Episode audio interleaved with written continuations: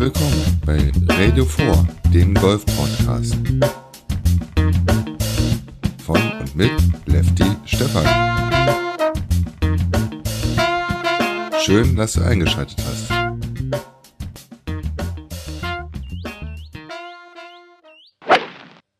Das Spiel mit dem kleinen weißen Ball wird als Golfsport bezeichnet, kurz Golf genannt. Wenn man in Deutschland mit Nicht-Golfern über Golf spricht, dann kommen Attribute wie elitär, teuer oder das ist gar kein Sport zum Vorschein. Ich selbst bewege seit 2011 den kleinen weißen Ball von Abschlag in Richtung Grün und berichte heute unter anderem mit einem kurzen Ausblick in die Geschichte des Golfsports.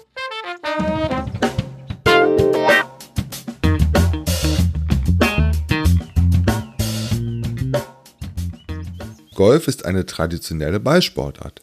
Es gilt, einen Ball mit möglichst wenig Schlägen in Übereinstimmung mit den offiziellen Golfregeln vom Abschlag in das Loch zu spielen, wobei dabei verschiedene Golfschläger zum Einsatz kommen.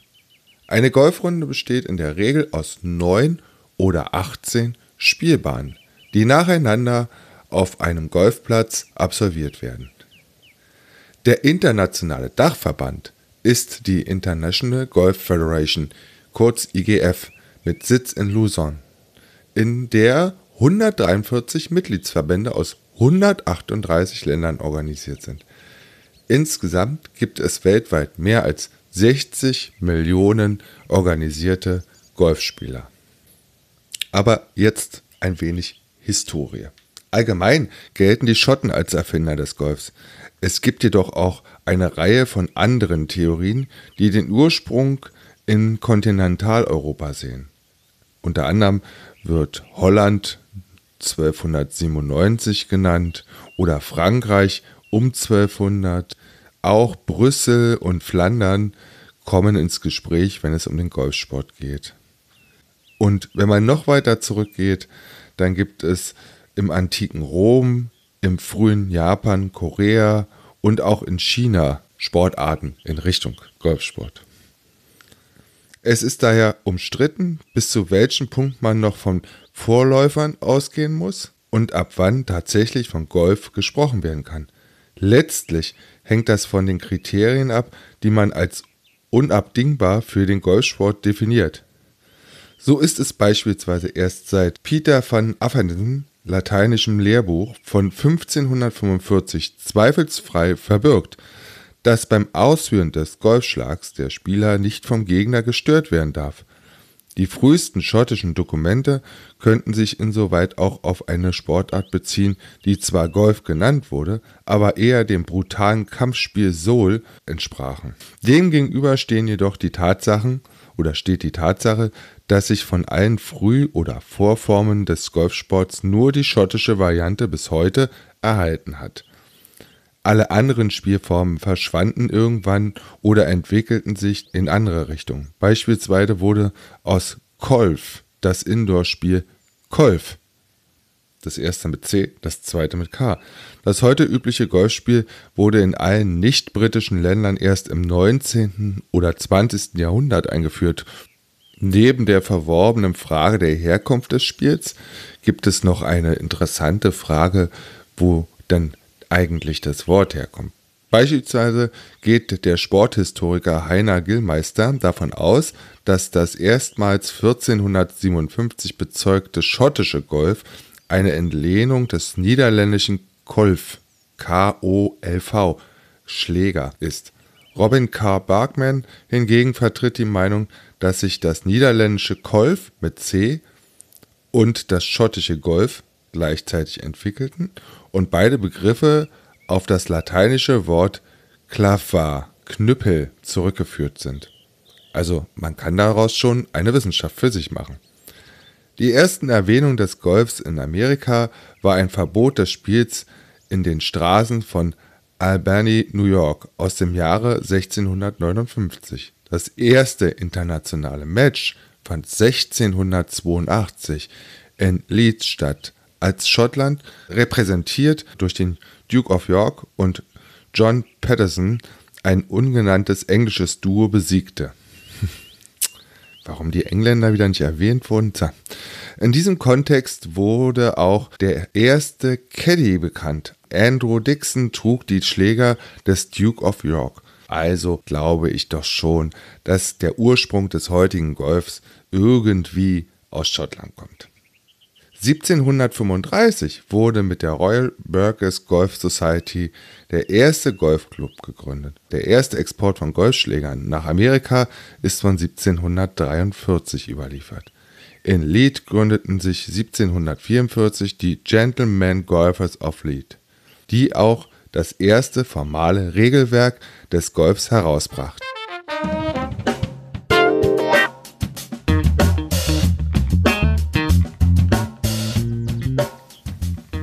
Wenn wir jetzt mal über die Geschichte hinausschauen und mal schauen, was denn eigentlich an diesem Sport so interessant ist und ob er wirklich so elitär ist. Tja, oder ist er teuer? Na, da bin ich mir auch noch nicht so sicher. Und ob es ein Sport ist, auch diese Frage wird man natürlich nicht endgültig klären können. Ich kann euch nur meine ganz persönliche Meinung zu dem Thema sagen. Elitär. Was ist das überhaupt? Als elitär wird eine Denkweise oder öffentliche Haltung bezeichnet, die sich über andere Menschen erhaben dünkt.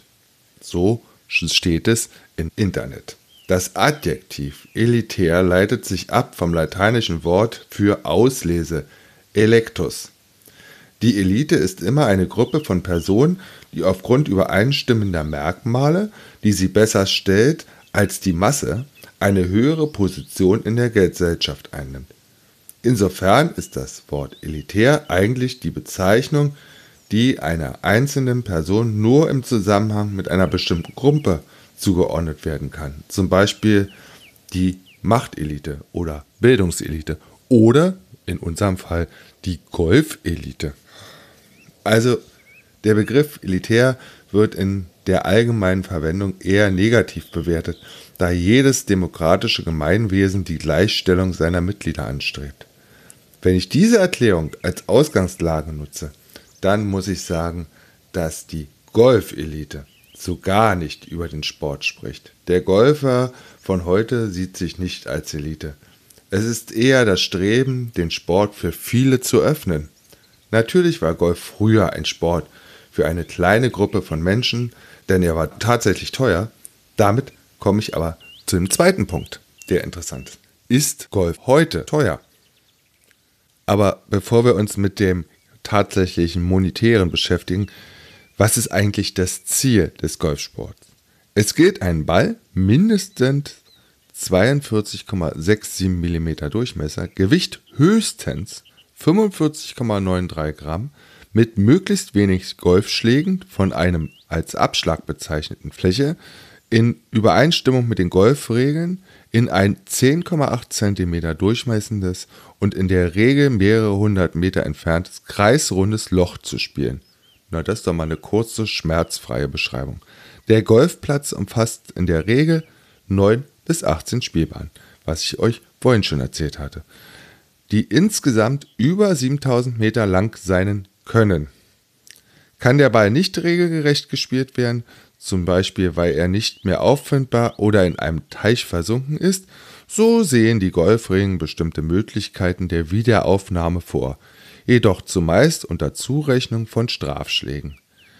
Die Summe der Schläge bis zum Einlochen des Balls, Golfschläge plus Strafschläge, wird Score genannt und auf einem vorgefertigten Ergebniszettel der sogenannten Scorekarte notiert.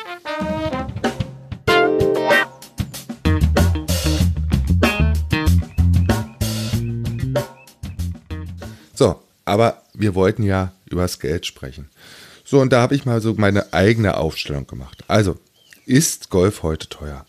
Schauen wir mal auf den Jahresmitgliedsbeitrag und die Kosten für die Ausrüstung.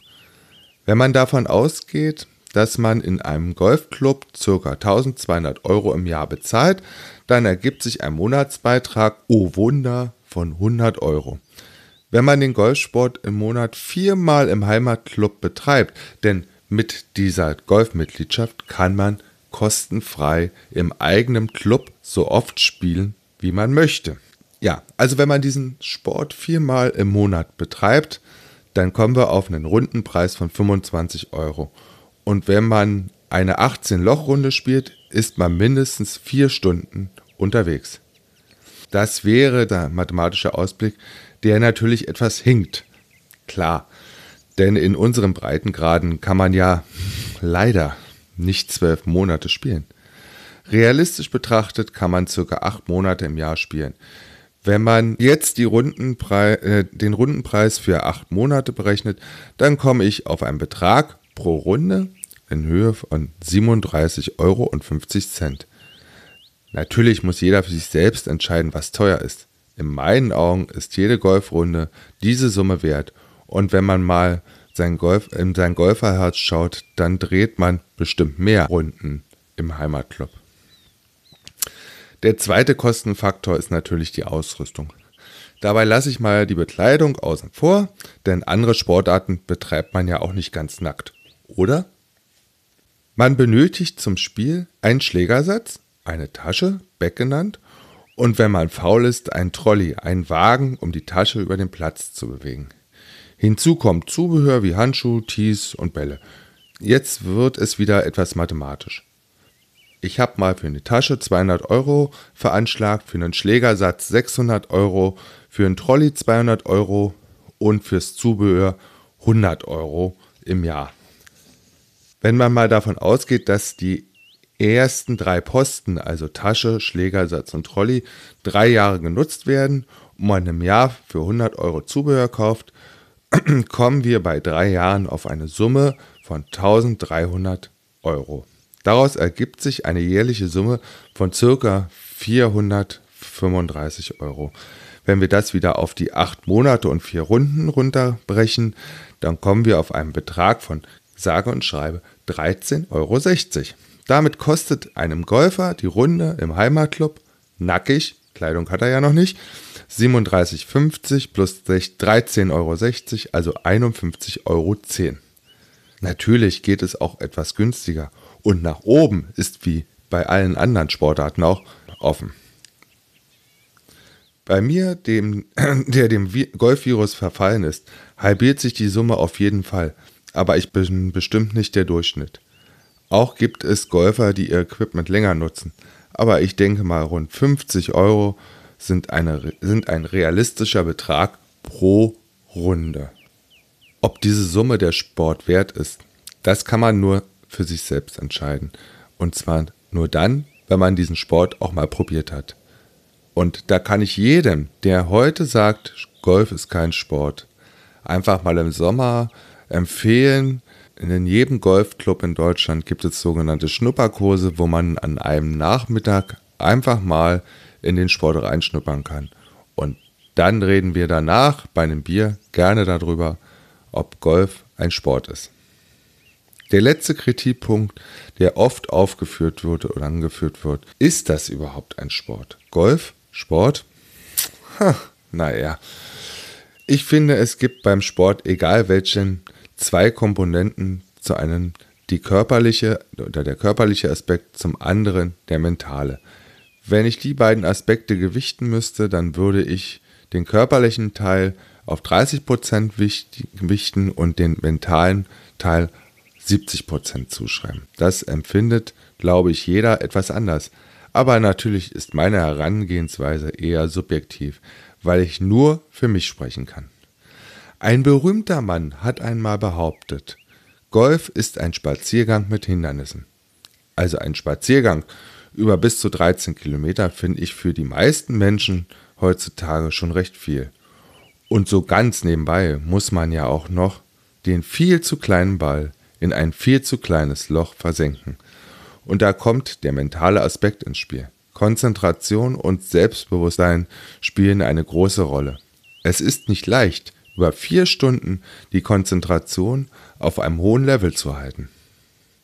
Dazu eine kleine persönliche Anekdote. Als ich mit dem Golf anfing, war mein Akku nach 14 von 18 Löchern so richtig alle. Selbst wenn der Körper noch weiterspielen wollte, im Kopf entstand eine Leere, die unüberwindbar schien. von Monat zu Monat, von Runde zu Runde, verschob sich diese Lehre etwas nach hinten. Erst waren es 15 Löcher, dann 16, 17 und irgendwann habe ich die 18 Löcher gespielt. Und für mich persönlich kam dann irgendwann der Punkt, wo Körper und Geist, so will ich es mal nennen, in Einklang waren und tatsächlich 18 Löcher gemeinsam über den Golfplatz stolzierten. Was für ein tolles Gefühl des Sieges und seit der Zeit ist es immer wieder spannend, Schwächen während der Runde zu überwinden. Man kann das durchaus mit dem Kilometer 30 beim Marathon vergleichen, der oft als Entscheidung über Sieg oder Niederlage herangezogen wird. Klar, beim Golf ist das primäre Ziel, für die 18 Löcher so wenig Schläge wie nötig zu benötigen. Und dazu müssen wir in allen Sportarten alle Aspekte auf müssen in allen Sportarten alle Aspekte auf einmal passen. Ich kann euch sagen, das kommt sehr selten zusammen. Und diejenigen, die das regelmäßig schaffen, gehören in den sportlichen Olymp. Golf ist in meinen Augen eine Sportart und nicht nur ein Spaziergang für alte, reiche Leute.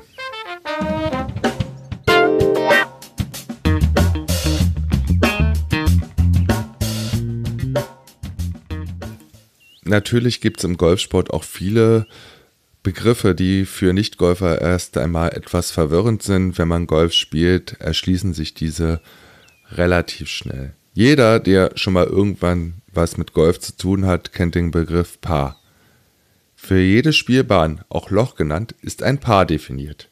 Dieser Wert steht für die Anzahl der Schläge, die ein sehr guter Spieler, ein sogenannter Scratch-Golfer, jemand also der Handicap 0 spielt, durchschnittlich benötigt, um den Ball vom Abschlag in das Loch zu spielen.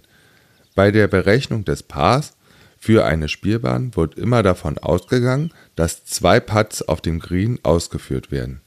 Dazu kommt dann eine bestimmte Anzahl von Schlägen für das Spiel vom Abschlag auf das Grün.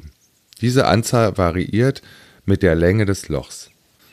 Die Golfregeln des RA benutzen zwar den Begriff Paar, schreiben jedoch nicht vor, wie genau das Paar eines Lochs ermittelt wird.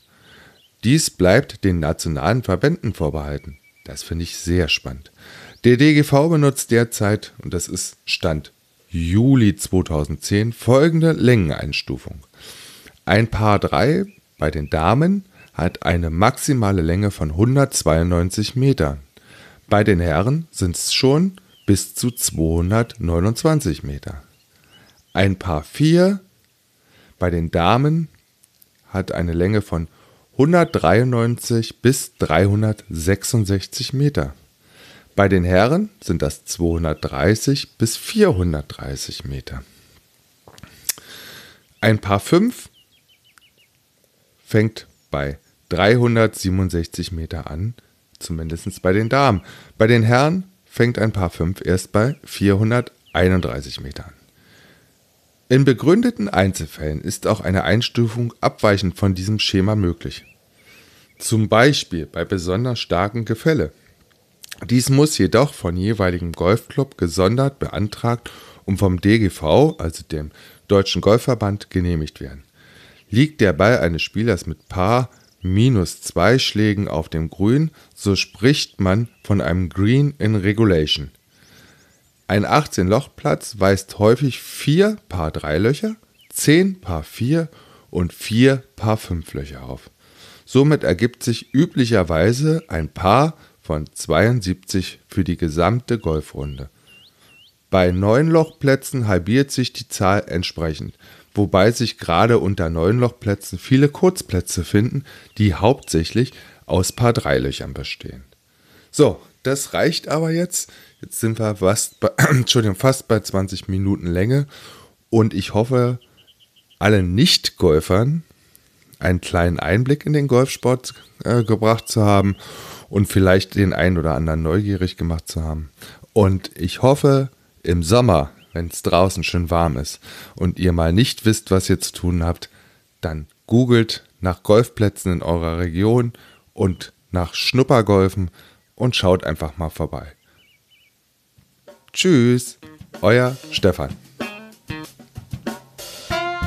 Das war eine neue Folge von Radio 4.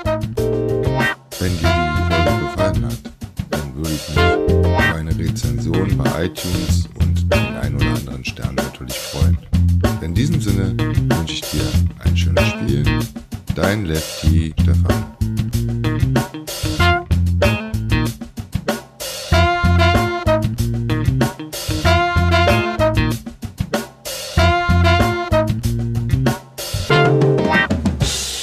Produktion radio4.de und golfsport.news